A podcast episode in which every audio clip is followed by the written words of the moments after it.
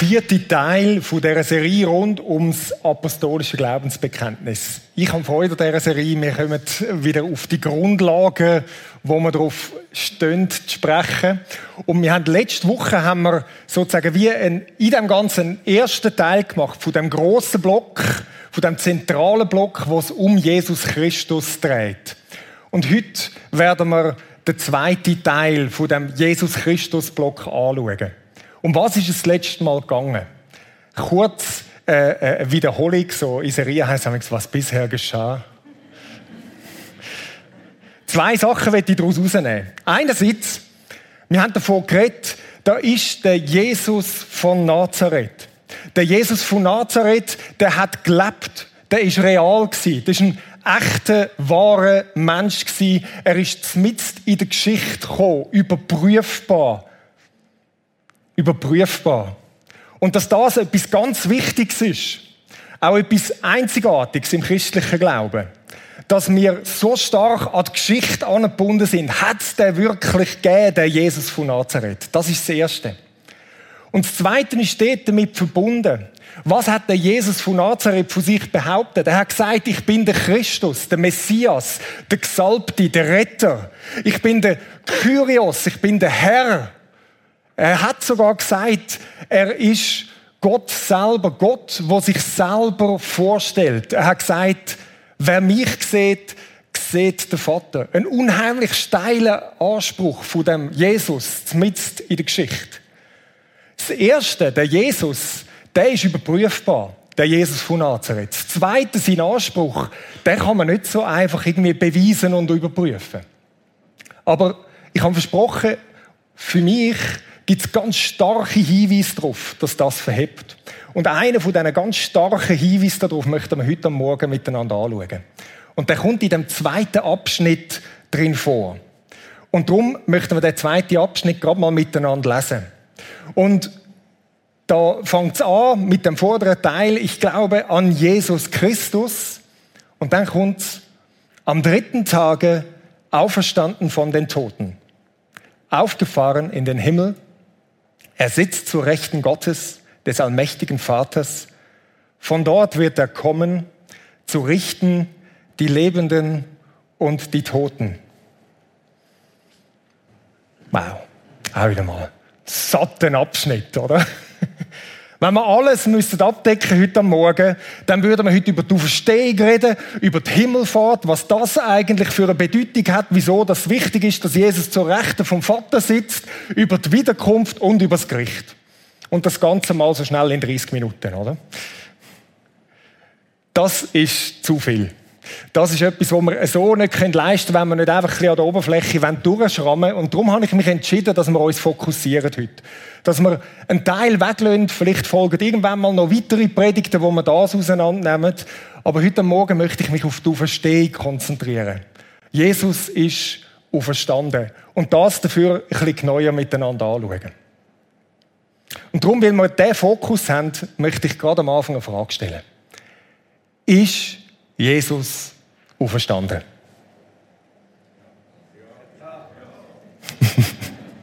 es murmelt da, wäre spannend im Kino ein bisschen Ja, ja. Das löst ja ganz unterschiedlich aus. Bei der einen löst das aus, sogar das österliche Bekenntnis, ja, er ist wahrhaftig auferstanden. Und man hört schon Trompeten von den Engeln im Hintergrund, oder? So gut. Bei den anderen löst es etwas anderes aus. So, ja, pff, Auferstehung, jetzt hören wir doch auf. Das gibt's nicht, ähm, das weiß man nicht. Ähm, Hirngespinst, hören wir auf mit Auferstehung.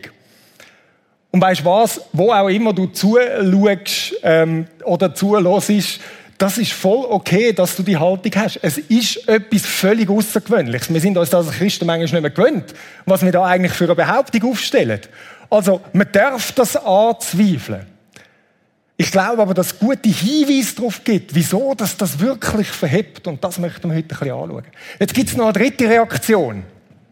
Als Leute da sitzen und sagen, ist denn das überhaupt wichtig? Ist denn das wichtig, ob er dann wirklich auferstanden ist? Ich spüre ja, ich erlebe ja im Alltag. Wieso soll das denn so wichtig sein, ob das wirklich passiert ist? Und das möchten wir zuallererst schnell anschauen miteinander. Anschauen, wieso dass es so wichtig ist. In der Bibel hat es nämlich einen ganz bekannten Abschnitt. Der Paulus, der Apostel, schreibt das an die Gemeinde in Korinth, im 1. Korinther, in Kapitel 15, und argumentiert dort, wieso dass das so zentral ist. Dass das wichtig ist, dass es eben nicht einfach langt, dass man etwas spürt und etwas glaubt. Und das möchten wir miteinander lesen. Der Paulus fängt da an. Die Grundfrage, merken, da geht es darum, Auferstehung von den Toten, das gibt es gar nicht. Also ist übrigens kein neues Phänomen. Das hat es schon damals gegeben, vor rund 2000 Jahren. Wenn es keine Auferstehung der Toten gibt, sagt der Paulus, dann kann ja auch Christus nicht auferstanden sein. Wäre aber Christus nicht auferstanden, so hätte unsere ganze Predigt keinen Sinn und euer Glaube hätte keine Grundlage. Das muss man sich mal auf der Zunge verzergehen lassen. Dass ich da vorne rede, ähm, können wir gerade streichen, können wir, wer für die Füchse, wenn Jesus nicht auferstanden ist. Und wenn irgendjemand da drin etwas glaubt, dass das stimmt, vergiss es. Mit Recht könnte man uns dann vorwerfen, wir seien Lügner und keine Zeugen Gottes, denn wir behaupten doch, Gott hat Christus auferweckt. Das kann ja gar nicht stimmen, wenn die Toten nicht auferstehen. Wie schon gesagt, wenn die Toten nicht auferweckt werden, dann ist auch Christus nicht auferstanden. Und jetzt geht er weiter und spitzt es noch mehr zu. Wenn aber Christus nicht von den Toten auferweckt wurde, ist euer Glaube Selbstbetrug und ihr seid auch von eurer Schuld nicht frei. Pah. Wenn das nicht passiert ist, dann beschießen wir uns all selber. Dann stimmt das, was Leute uns vorwerfen, dass wir Verblendete sind, wo sich irgendetwas Netz vorstellen. Und dann, wenn du meinst, dass du frei bist von deiner Schuld, vergiss es, du bist es nicht, weil das hängt daran, ob Jesus wirklich auferstanden ist oder nicht. Ebenso wären auch alle verloren, die im Glauben an Christus gestorben sind. Wenn der Glaube an Christus uns nur für dieses Leben Hoffnung gibt, sagte Paulus, sind wir die bedauernswertesten unter allen Menschen. Boah. Das steht so in der Bibel. Von Paulus formuliert. Ich will kurz noch ein bisschen ausmalen, was er sagt. Er sagt, mit anderen Worten, sagt er, wenn Jesus nicht auferstanden ist, dann ist der Anspruch, den er hat, dass in ihm sich Gott zeigt und so weiter, der ist nicht haltbar. Dann heißt das, der Jesus von Nazareth hat gelebt, hat ein paar Sachen gemacht, ist gekreuzigt worden unter den Römern, ist gestorben und das war's. Einfach ein weiterer Mann, der gestorben ist.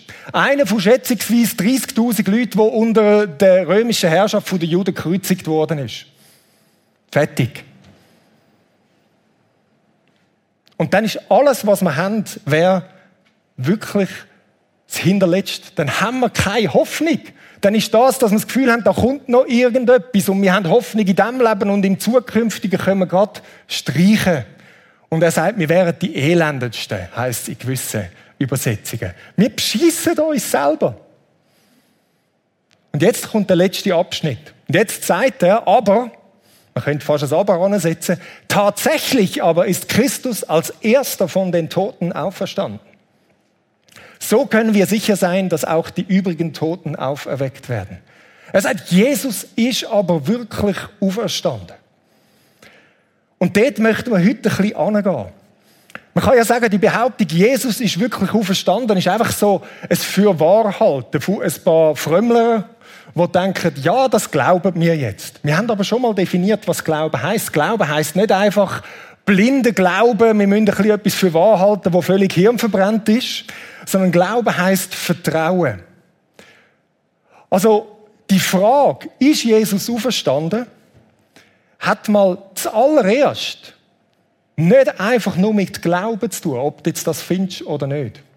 Sondern ich glaube, ich bin der Überzeugung, dass es Hinweise gibt, starke Indizien dafür, wenn man wie einen Schritt zurück macht und das Ereignis von damals nicht durch die Brille von einem Gläubigen anschaut, sondern durchaus durch die Brille von einem Historiker, von jemandem, der sagt, die gleichen Maßstäbe, wie wir an jedes alte Dokument, an jede alte Geschichte setzen, wie wir das prüfen, ob das verlässlich ist, die Maßstäbe setzen wir jetzt an das Ereignis an.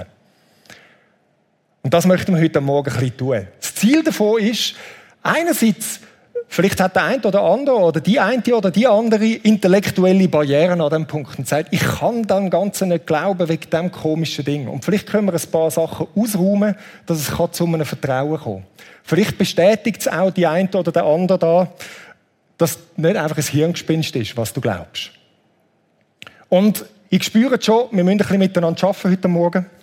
Ich habe nicht wahnsinnig viele nette Stories von mir. Ich habe nicht irgendwelche Gefühlsschwelle, wo ich in euch auslösen will, sondern wir schauen es mal ein bisschen an. Mit einem gewissen Abstand. Und ich habe neun so Sachen, neun Indizien, neun Hinweise, die dafür sprechen, dass das wirklich passiert ist. Und dann setzen wir noch einen Zehnten oben drauf und der ist dann ein bisschen persönlicher und ein bisschen näher als Abschluss. Sind ihr bereit dazu, ein bisschen mit mir zu arbeiten heute Morgen? So gut, so gut. Und wenn du da bist und du denkst, ja, aber komm, jetzt hören wir doch auf mit all dem Humbug oder im Livestream, dann werde ich dich herausfordern, bis offen und bis fair. Ich glaube, wenn man von blindem Glauben redet, gibt es auch eine Form von blindem Glauben, dass man von Anfang an ausschließt, dass es irgend so etwas Übernatürliches überhaupt könnte geben. Lade dich mal darauf ein, auf die paar Argumente, wo man kann sagen, nein, wenn man als Historiker angehen würde, so wird es aussehen. Okay. Wir müssen die Zeit ausnutzen. Steigen wir drin hinein. Es sind so in drei Blöcken, möchte ich euch die neun Hinweise geben. Der erste Block, den wir anschauen wollen, sind Quellen. Quellen ist ja absolut wichtig. Woher wissen wir überhaupt, dass der Jesus soll verstanden sein? Also die Quellen, die müssen verlässlich sein. Und jetzt könnten wir x Predigten an diesem Punkt verbringen. Wir können es nur ganz kurz anschneiden. Wieso sind die Quellen verlässlich? Man könnte ja sagen, und das behauptet die einen, die Basis von dem, dass der Jesus auferstanden ist, ist ganz schmal. Da hat es ein, zwei Leute, die sich das mal ausdenkt haben und alle anderen plappern es nach und schreiben es ab. Dem kann man widersprechen. Ich will so sagen, es gibt fünf eigenständige Quellen, die dafür sprechen, dass der Jesus auferstanden ist. Vier von diesen Quellen sind die vier Evangelien. Jetzt sind die vier Evangelien nicht einfach irgendein Humbug-Dokument, sondern aus historischer Perspektive muss man sagen, die sind unglaublich gut, unglaublich verlässlich. Eben, auf Details können wir dort jetzt nicht eingehen. Aber was wir dort drin sehen, ist, dass etwas, wo oft eine Schwierigkeit ist, wenn man die Evangelien lesen, vielleicht kennst du das auch, das heißt, oh, der eine, der Markus, sagt das und der Johannes sagt etwas, wo also schon recht anders nochmal tönt. Oh, wie bringen wir die zwei Sachen zusammen? Oder bist du auch schon darüber gestolpert?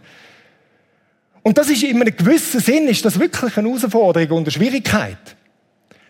Bei dem, wenn es um die Verlässlichkeit geht, um die Frage, ist das einfach irgendwie ein Fake, wo Leute konstruiert haben, dann ist das nicht ein Problem, sondern eine Stärke. Weil, stell dir mal vor, irgendwelche Leute, ähm, irgendwelche Räuber oder so, sind bei der Polizei im Verhör und sie sagen alle haargenau das Gleiche, bis ins hinterletzte Detail. Ah, exakt das Gleiche. Was sagt das an einem Kommissar? Hm, super, die haben sich abgesprochen, oder? Alles, alles schön arrangiert abgesprochen. Darum ist es eigentlich eine Stärke, wenn man sieht, da hat es wirklich unabhängige oder nicht unabhängige, die haben schon voneinander gewusst, eigenständige Quellen, wo das Gleiche aus verschiedenen Sachen beleuchtet und dort gibt es Unterschied, ja. Das zeugt davon, dass es verlässlich ist. Das ist ein Argument für die vier Quellen. Ein weiteres Argument ist der Brief, den wir gerade vorher gelesen haben, von Paulus, Korintherbrief. Hochspannend. Eines der ältesten Dokumente im Neuen Testament, etwa 15, 20 Jahre nachdem Jesus gestorben ist, geschrieben. Und das ist nicht mal groß debattiert, sondern das ist eins, wo sich die Experten querbeet, ob fromm oder nicht fromm, einig sind. Doch, das ist ein sehr verlässliches Dokument. So kurz nachher, was sagt der Paulus? Er nimmt weitere Quellen und sagt, da gibt's noch die Jakobus und der und der.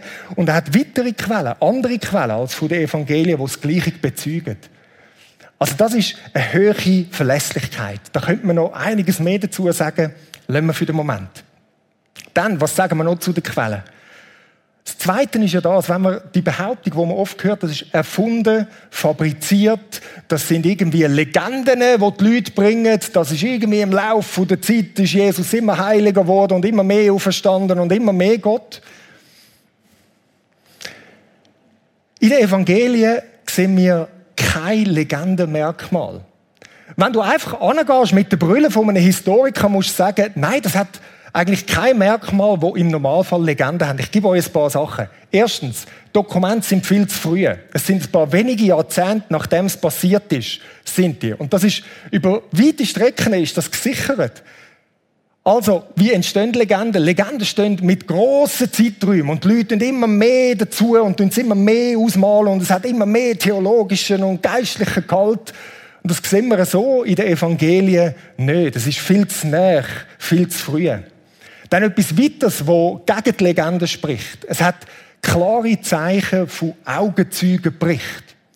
Wie sieht man, ob es Augenzeugenbericht hat? Ein Merkmal dafür sind Details. Augenzeugen erzählen irgendwelche Details, die jetzt nicht bedeutungsschwanger sind. Äh, ein interessantes Beispiel, vielleicht bist du auch schon mal darüber gestolpert. Es gibt ja die Geschichte von Jesus im Boot und im Sturm und so weiter. Und dann heißt es dort, und Jesus ist am Schlafen auf einem Küssi. Und ich frage mich immer, wieso ein Küssi? Was ist an diesem Küssi so wichtig? Es ist wahrscheinlich gar nicht wichtig an diesem Küssi. Es ist einfach jemand, der das berichtet und sich erinnert, da hat es ein Küssi gehabt. Das ist nicht bedeutungsschwanger. Und uns ganz Glauben hängt an dem Küssi. Das ist einfach das Küssi. Okay? Also, so Details oder Details von Namen, die so nah dran sind an dem, dass man können nachprüfen Da, da, der Josef von Arimathea, wo dort äh, das Grab freigegeben hat. Das sind so Details, die in Legenden so nicht vorkommen. Etwas weiteres, was auch gegen Legenden spricht, und das finde ich ganz spannend, ist, es hat kontraproduktives Material drin. Material, wo ihnen eigentlich ein Ei leitet, wenn sie sagen glaubt daran, das ist voll verlässlich in dieser Zeit. Wenn ihr wissen, was eine von diesen kontraproduktiven Sachen ist, ein ganz wichtiger, tönt in unseren Ohren ganz schlimm. Frauen. Es kommen Frauen als Zeugen vor. Versteht ihr? Frauen als Zeugen ist in der damaligen Kultur, in der damaligen Zeit ein No-Go gewesen. Frauen haben nicht können als Zeugen aufgerufen werden. Das ist einfach etwas, was man nicht macht. Wenn die Schreiber Frauen als Zeugen bringen, dann legen sie sich mit dem ein. Die Leute sagen, ah, hör mal auf, Frauen, dem muss man sowieso nicht glauben und so weiter. Wenn sie etwas würden wollen konstruieren, dann sicher nicht so. Das spricht dafür, sie haben einfach berichtet, wie es war. Es sind Frauen die als erstes Jesus gesehen haben, was in sich etwas sehr Spezielles ist kein Merkmal von Legenden. Und dann als letztes das leere Grab. Jetzt kann man sagen, ja, das leere Grab, jetzt hören wir doch auf mit dem kurzen Moment. Das leere Grab von Jesus war ein realer Ort. Die Juden haben es kennt, die Römer haben es kennt und auch das, was nachher zu Christen geworden sind, auch die haben es kennt. Und alle haben übereinstimmend, das lesen wir in der Quelle, gesagt, das Grab ist leer. Das ist gar nicht die große Debatte gewesen. Debatte war, wieso ist denn leer gewesen? Die Christen haben gesagt, es ist etwas Unglaubliches passiert. Er ist vom Tod auferstanden. Er ist der Herr. Und die anderen haben, das lesen wir auch, haben verschiedenes anders konstruiert und damit gesagt, ja, nein, das ist nicht so gewesen. Äh, die Jünger haben den Leichnam geklaut und ihn versteckt und so weiter. Verschiedenste Geschichten haben sie aus unserer Sicht versucht zu konstruieren und das leere Grab zu erklären. Aber es ist eine Quelle für uns heute ein bisschen schwierig, aber für damals war es, das Grab war leer. Man hat einfach müssen erklären, wieso. Okay, der erste Block, wir müssen vorwärts machen. Ui, ja, wir müssen vorwärts machen. Also, zweiter Block, Personen. Es hat Personen, die wichtig sind. Und der Paulus schreibt das im ersten Korintherbrief. Er wurde von Petrus gesehen, dann von den zwölf Aposteln. Danach sahen ihn mehr als 500 seiner Anhänger auf einmal, von denen die meisten noch leben. Nur einige sind inzwischen gestorben. Dann wurde er von Jakobus gesehen und später von allen Aposteln. Als letzter von allen habe auch ich ihn gesehen, so als wäre ich zur falschen Zeit geboren worden. Denn ich bin der geringste der Apostel, eigentlich nicht wert, Apostel genannt zu werden, weil ich die Gemeinde Gottes verfolgt habe. Personen. Lasst uns ein paar von diesen Personen anschauen miteinander. Der erste, den ich extrem faszinierend finde, ist der Jakobus, der da drin vorkommt. Der Jakobus, wir können davon ausgehen, dass das der Jakobus ist, der der Brüder von Jesus war. Und das finde ich schon ganz spannend. Jetzt stell dir das mal vor. Dein Bruder oder deine Schwester wird das behaupten, was der Jesus behauptet hat. Sagt, Ich bin im Fall der Retter von dieser Welt. Ähm, ich bin der Messias. Ähm, sogar ich bin Gott. Was würde das in dir auslösen? Du würdest denken, hey, hast du eigentlich einen an der Waffel oder was? Müssen wir dich einliefern? Ich meine, ich bin mit dir aufgewachsen, ich bin mit dir im Zimmer gewesen, wir haben zusammen im Zimmer rumgefurzt oder was auch immer, verstehst du? Also so ganz natürlich, so, wir kennen einander. Das ist doch stumpfsinnig. Du bist nicht ganz dicht. Und genau das hat der Jakobus auch gemacht. Wir können das nachlesen. Er hat nicht geglaubt. Und seine anderen Brüder auch nicht. Und ich finde, wenn jemand das Recht hat, nicht zu glauben, dann wahrscheinlich die, die am nächsten dran sind. Wir lesen es im Markus 3, im Johannes 7. Nein, sie haben nicht geglaubt. Sie haben sogar gesagt, du bist von Sinnen. Du bist nicht ganz dicht.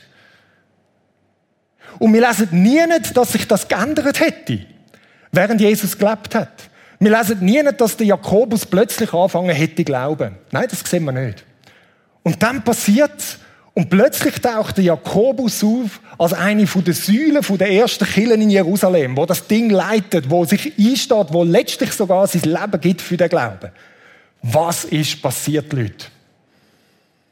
Was muss passiert sein?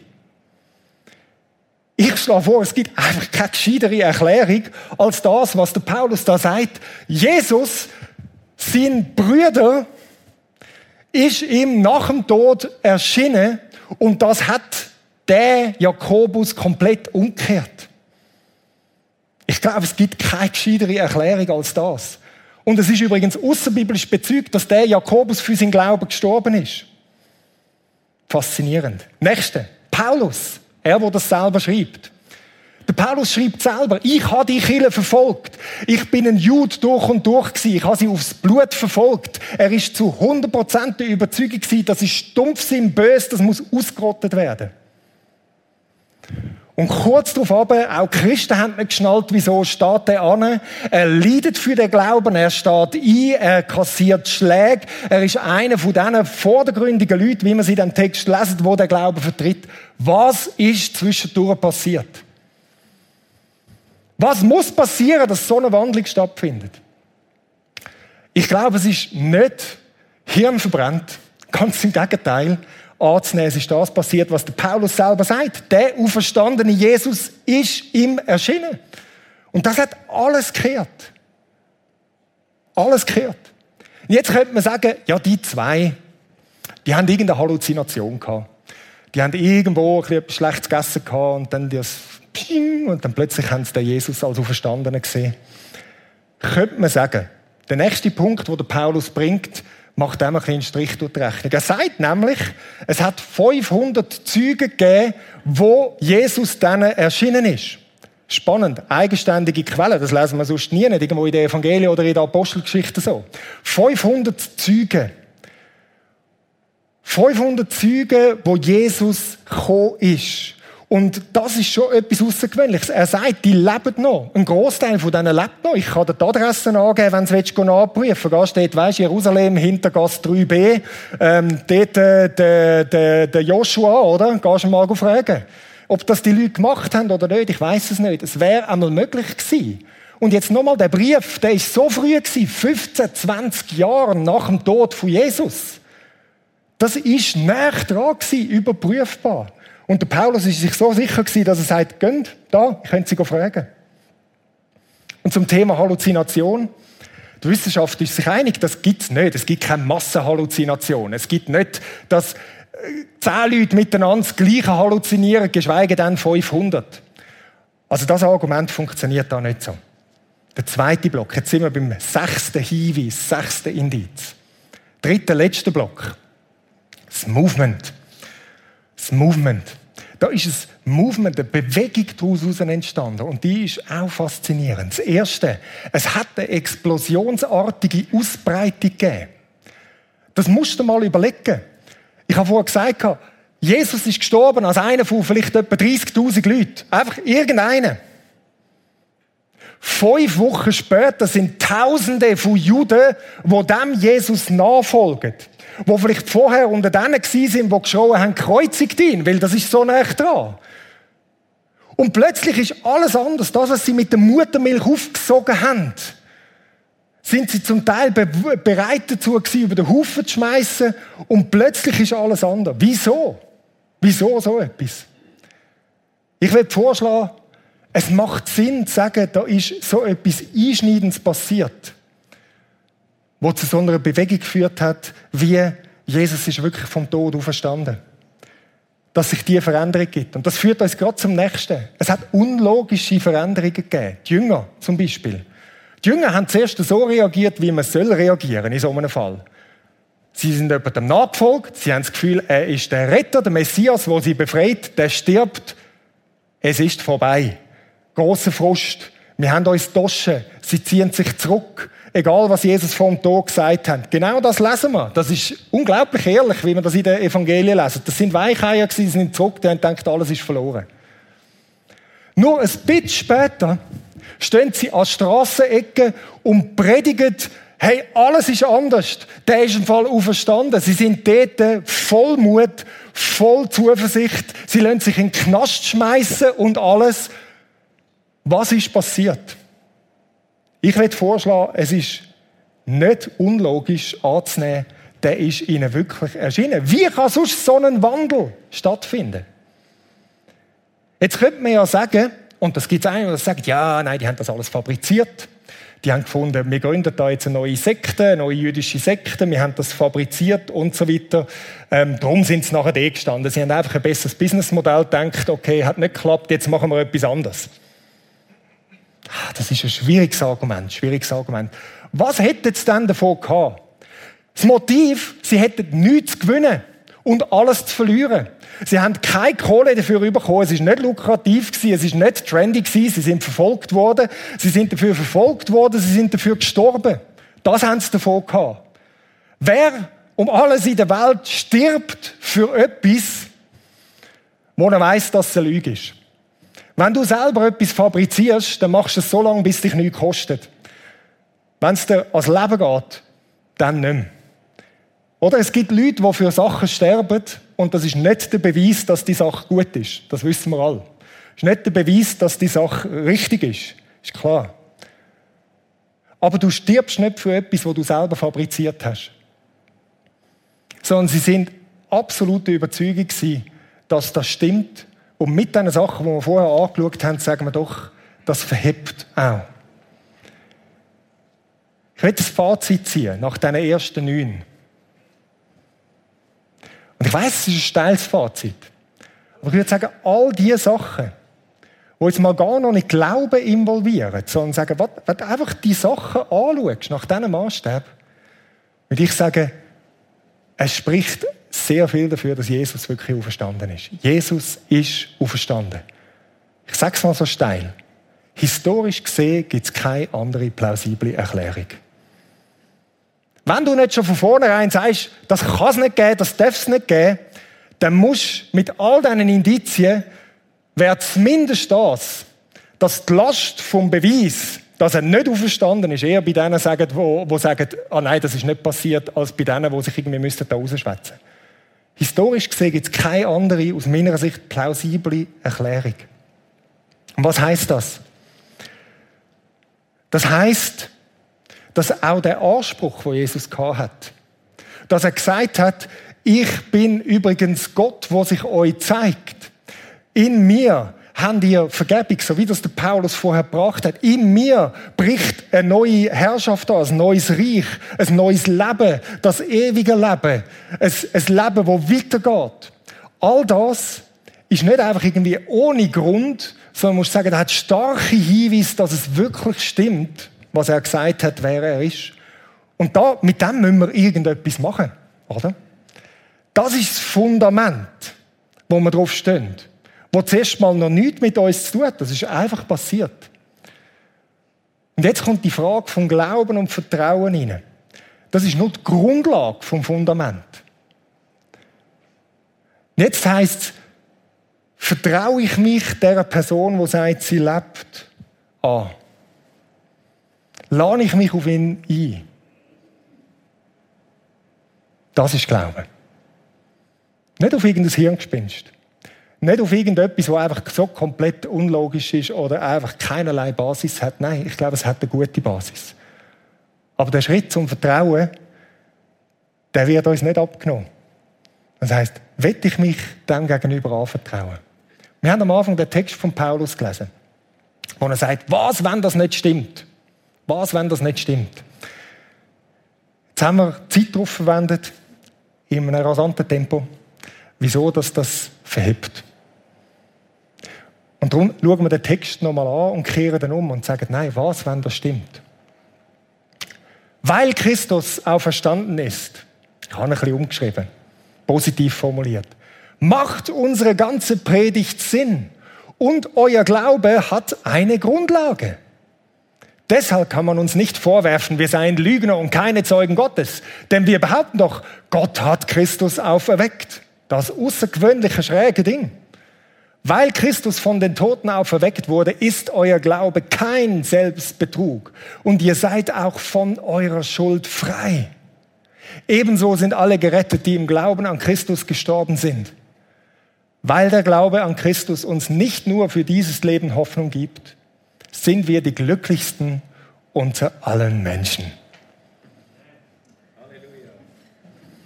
Und das ist nicht nur, weil jetzt ein paar in der vorderen Reihe jetzt gerade fromme Gefühle bekommen. Sondern nein, es spricht wirklich vieles dafür. Ich will jetzt noch ein bisschen mehr zuspitzen, persönlich machen. Weil Jesus lebt, können wir ihm begegnen.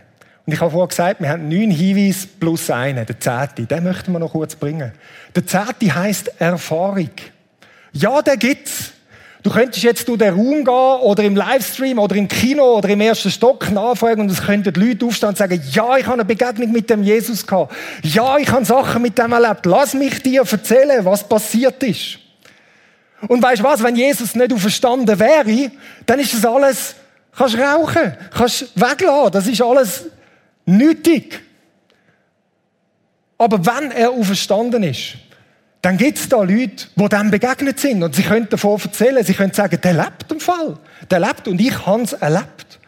Und das ist auch ein starkes Indiz, wenn so viele Leute sagen, ich bin dem begegnet. Ich bin dem begegnet, vielleicht auf eine andere Art, als die Jünger damals das gemacht haben. Ich bin dem begegnet, nämlich durch den Heiligen Geist. Und das wird dann nächste Woche der Martin Hof bringen, was das bedeutet persönliche Begegnung. Weil Jesus lebt, darum ist eine Begegnung mit ihm möglich. Nur darum. Weil Jesus lebt, erscheint er uns auch heute Morgen. Da? Da in dem Saal. Dort bei dir daheim in der Stube. Wo auch immer wir sind. Er erscheint uns. Der Auferstandene erscheint uns. Er kommt, er kommt uns entgegen. Er begegnet uns. Er ist im Fall da.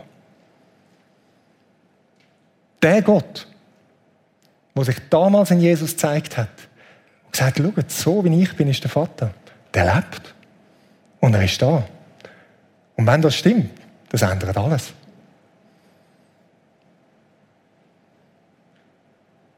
Das ändert alles. Wenn du heute Morgen da bist, sagst ich bräuchte etwas von dieser Auferstehungskraft in meinem Leben. Da hat Sachen, die sind irgendwie tot in mir. Weißt du, abgestorben. Vielleicht ist dein Glauben abgestorben, irgendwo auf dem Weg.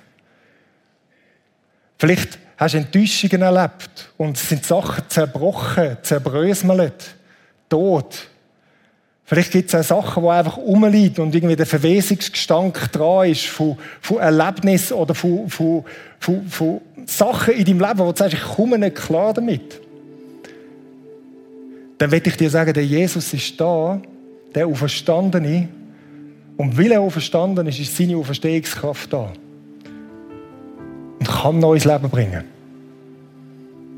Ich will es so formulieren. Es ist nichts zu Tod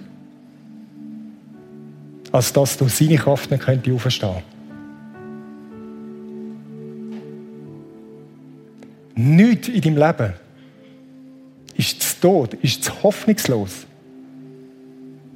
als dass er nicht könnte ein neues Leben schaffen Jetzt schon, in diesem Leben, es fängt an und vollkommen in dem, was noch kommt. Das haben wir gelesen in dem Text von Paulus.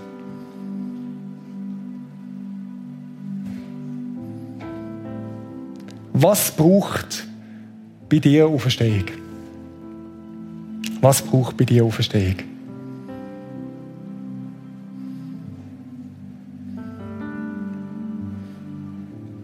Vielleicht hast du als Kind mal geglaubt, aber hast es hinter dir, glaube gefunden, hast, hör doch auf mit dem. Vielleicht braucht das eine Auferstehung.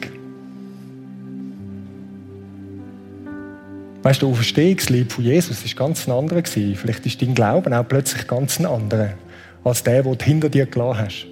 Aber seine Power ist da.